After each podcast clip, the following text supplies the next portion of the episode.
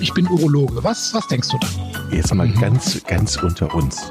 Wir müssen auch die Worte Penis und Hodensack in den Mund nehmen. Ja, ja. Und äh, das ist ja auch Sinn und Zweck äh, von so Veranstaltungen wie diesem Podcast, dass man das Ganze aus dieser Schmuddelecke so ein bisschen herausnimmt. Herzlich willkommen, neue Folge Pinkelpause. Moin, Chris. Ach, moin, hallo Jochen. Ja. Spät am Abend sagt ihr Moin da oben. Ja, bei uns ist immer Moin. Ja, ja. Hier ist irgendwie immer Abend. Heute Thema Migräne. Allerdings nicht Migräne im Kopf, das kennen die meisten. Und ich bin mir ziemlich sicher, dass die meisten auch nicht wissen, dass es auch Migräne im Unterbauch gibt. Also so, so eine Art Migräne. Mhm. Ja, ich habe das mal so genannt, die Folge, weil es gibt ein Krankheitsbild, das ist so ein chronisches Beckenschmerzsyndrom beim Mann.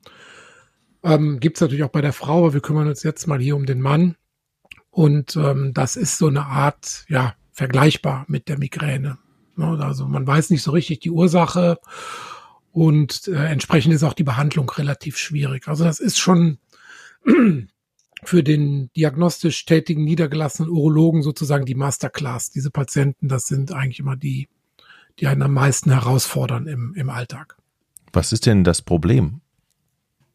Tja, wenn man das mal wüsste, ne? Das ist ganz oft bei diesen chronischen Schmerzsyndromen so, dass man ähm, ja einfach nicht so richtig weiß, woran das liegt. Also vielleicht definieren wir das auch erstmal, dass ähm, die Krankheit heißt CPPPS, also chronisches primäres Pelvic Pain Syndrom.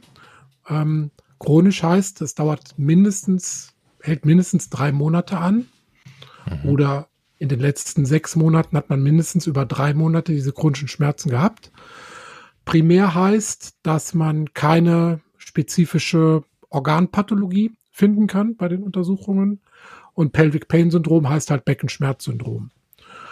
Und dieser Beckenschmerz, der kann sich verschieden, auf verschiedene Art äußern. Der kann sich vorwiegend im, im vorderen Becken, also mehr so urologisch orientiert äußern, an den, an Blase und Prostata, kann sich aber auch mehr am Darm abspielen oder auch unten am Beckenboden. Dann ist es eher so muskel, muskuloskeletal, sagt man dann dazu. Also das ist schon so ein bisschen auch ein Chamäleon, was die, äh, was die Symptome angeht. Was, was sind denn überhaupt für Symptome? Wie, wie merke ich's? Also eigentlich sind das die klassischen Symptome, wenn so ein Mann kommt, der denkt man als äh, Urologe zunächst erstmal eine Prostataentzündung, eine sogenannte Prostatitis. Ne? Das ist also so ein Druckgefühl im, im Unterbauch oder viele Patienten berichten das so, als ob da ein Stein drin liegt ne, im, im Unterbauch. Ähm, normalerweise spürt man die Organe ja gar nicht. Ne? Also weder die Blase noch die Prostata sind ja Organe, die man spürt. Aber wenn man so ein Organgefühl hat, ähm, ja, dann ist schon, zeigt das schon, dass dieses Organ irgendwie Nervenreize sendet, was es eigentlich nicht tut. Und dann kommen noch weitere Beschwerden hinzu, meistens Beschwerden beim Wasserlassen, also häufiges Wasserlassen, Brennen, das nennen wir dann irritative Symptome oder auch obstruktive Symptome, das heißt, der Strahl wird schwächer, äh, man hat nicht so einen Druck beim Wasserlassen, ja, also entweder durch eine Einengung der Harnröhre durch die Prostata oder Verkrampfung im Bereich des Beckenbodens als Folge des Schmerzens. Dann kommen weitere Symptome dazu wie Probleme mit der Sexualfunktion, Ejakulationsstörungen, Erektionsstörungen. Ähm, ja, und das Ganze kann sich dann in so eine Art Teufelskreis ausweiten, wo man hinterher gar nicht mehr weiß, was war zuerst da, was ist Henne, was ist Ei, also psychische Probleme, Angstzustände, Depressionen. Also sie kommen manchmal so richtig in so eine Katastrophisierungszyklus, die Leute, ne, dass man, dass man so gar nicht mehr weiß, ähm, ist jetzt dieser Angstzustand hier der Auslöser dieser Störung oder ist es die Folge dieser Schmerzen? Also der Leidensdruck ist in der Regel ziemlich hoch und wird auch im Laufe der Erkrankung oft höher. Sind die Schmerzen so stark oder ist das dieser ganze Blumenstrauß an negativen Auswirkungen das Problem? Ja.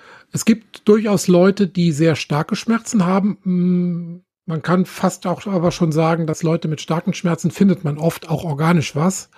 Aber es ist manchmal tatsächlich eher so ein subtiler, ähm, chronischer Dauerschmerz, der aber trotzdem einfach chronisch an den Nerven zehrt und das die Leute dann mürbe macht. Ne?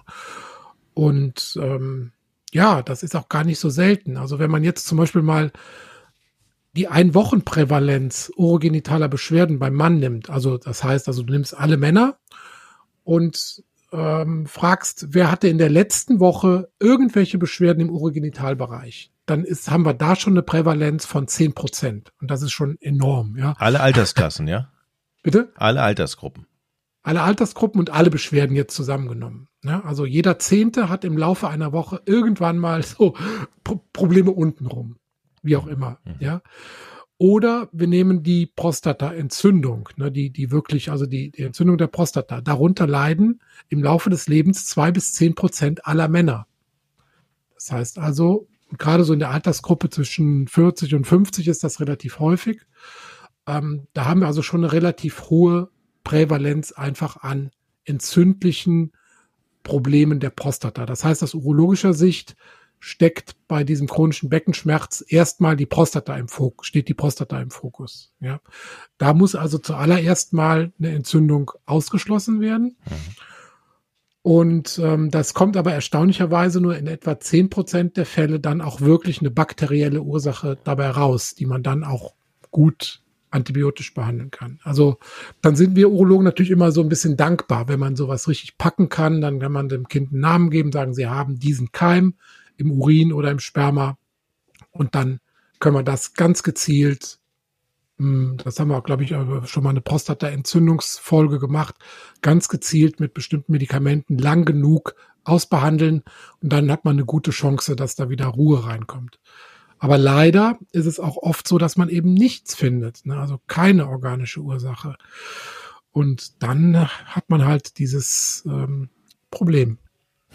Und ein Zeitproblem immer wenn es darum geht, ähm, immer wenn es darum geht, tiefer einzutauchen in die Materie ja. und zu suchen, kostet das ja Zeit und die habt ihr ja nie. Du sprichst mein Lieblingsthema an, aber das werden wir jetzt heute nicht, ver nicht vertiefen. Lach nicht so hämisch. Ja, aber das ist, äh, ja, ja, das ist tatsächlich so. Wir werden den Leuten, also gerade solchen Patienten, werden wir nicht mehr, nicht mehr wirklich. Ich sag gerecht. dir aber was. Ich war ja letzte Woche bei der Vorsorge.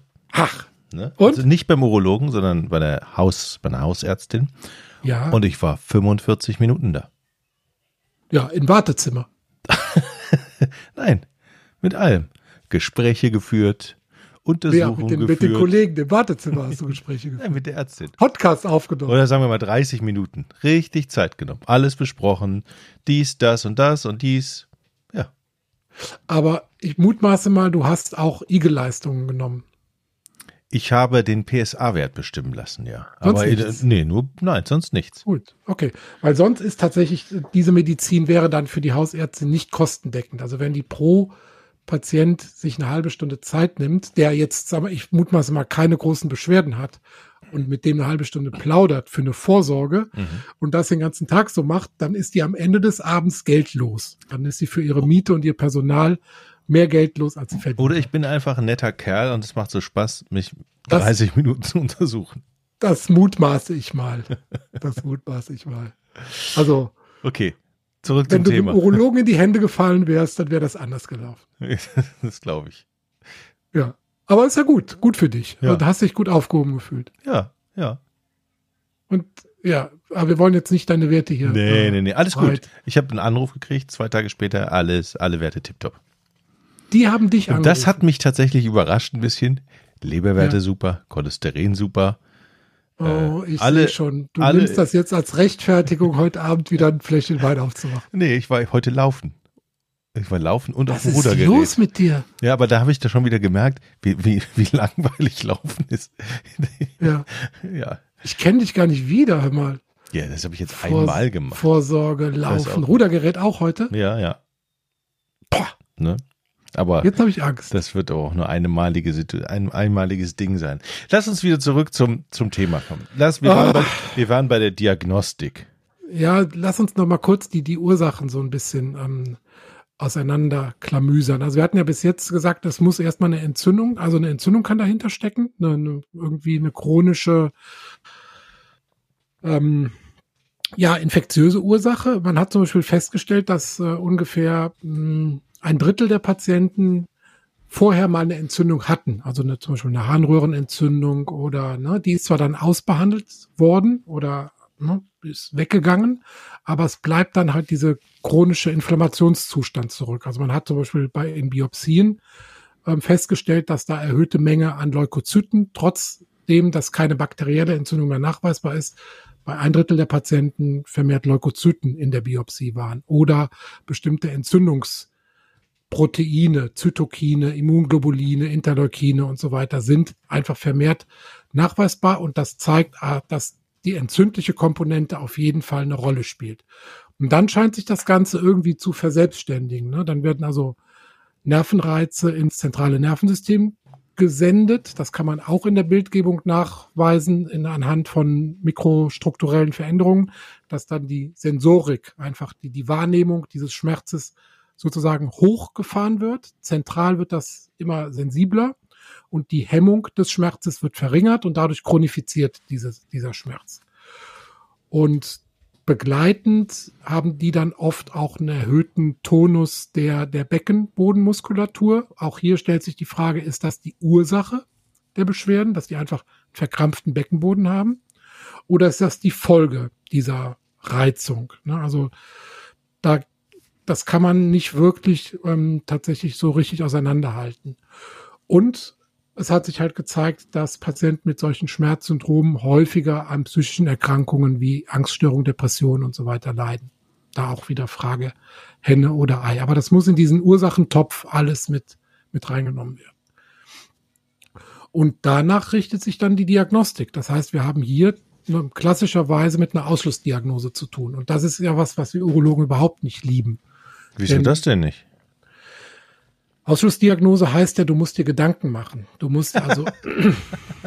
Könnt ihr das nicht oder wollt ihr das nicht? Am besten ist so ein Nierenstein. Weißt du, da kommt einer mit einer Kolik, du hältst das Ultraschallgerät auf die Niere und siehst einen Stau oder einen Stein und sagst, okay, sie haben einen Nierenstein. Wir schicken sie ins Röntgen, dann siehst du, wo der Stein liegt und dann wird er irgendwie behandelt. Da musst du dir nicht viel Gedanken machen.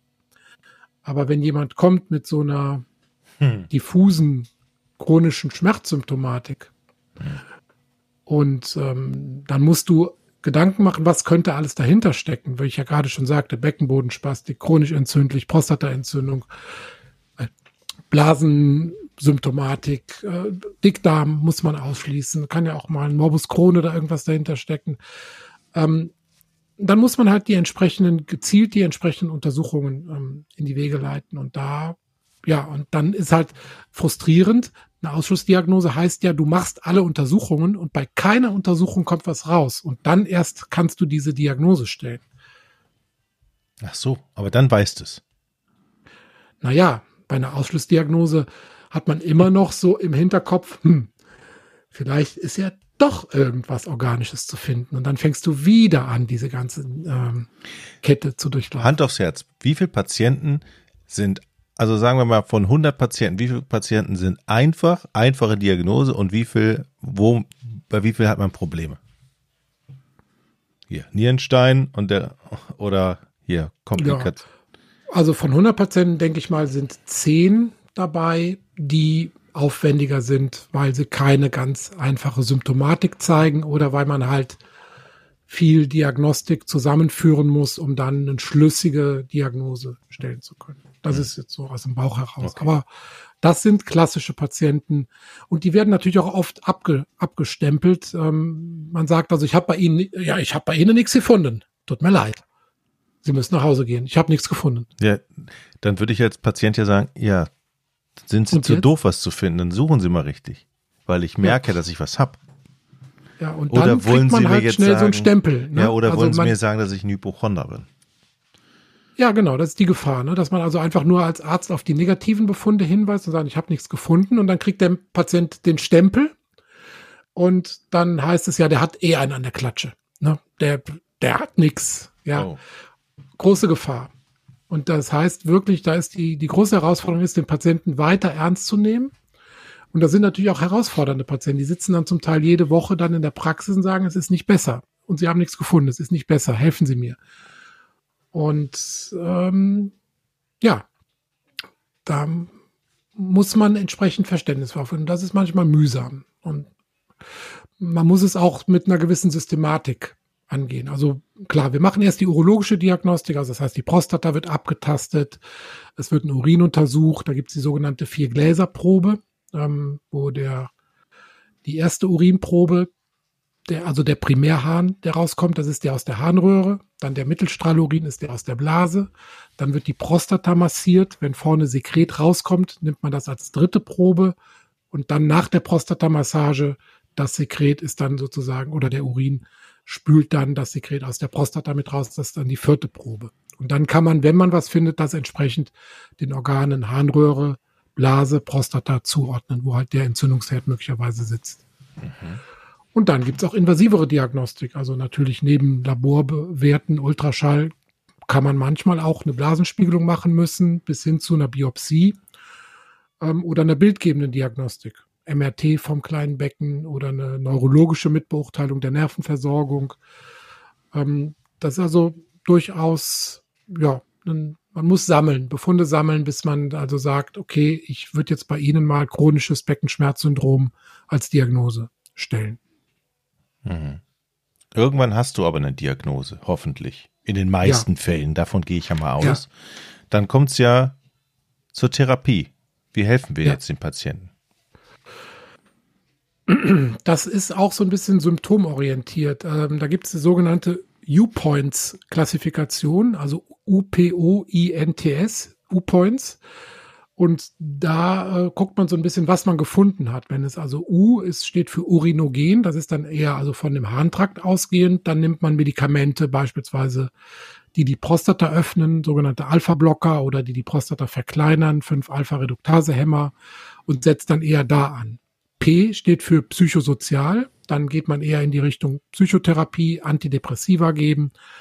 Wenn man organisch was findet, das ist immer der günstigste Fall, dann behandelt man organspezifisch. Also wenn man eine chronisch entzündliche Darmerkrankung findet, muss die behandelt werden. Wenn man eine Prostataentzündung findet, muss die behandelt werden. Also das ist dann das O, organspezifisch. I ist infektiös, das ist auch einfach, das gibt, da gibt man Antibiotika. Wichtig hier lange genug geben, weil die Prostata ja so ein schwammartiges Organ ist.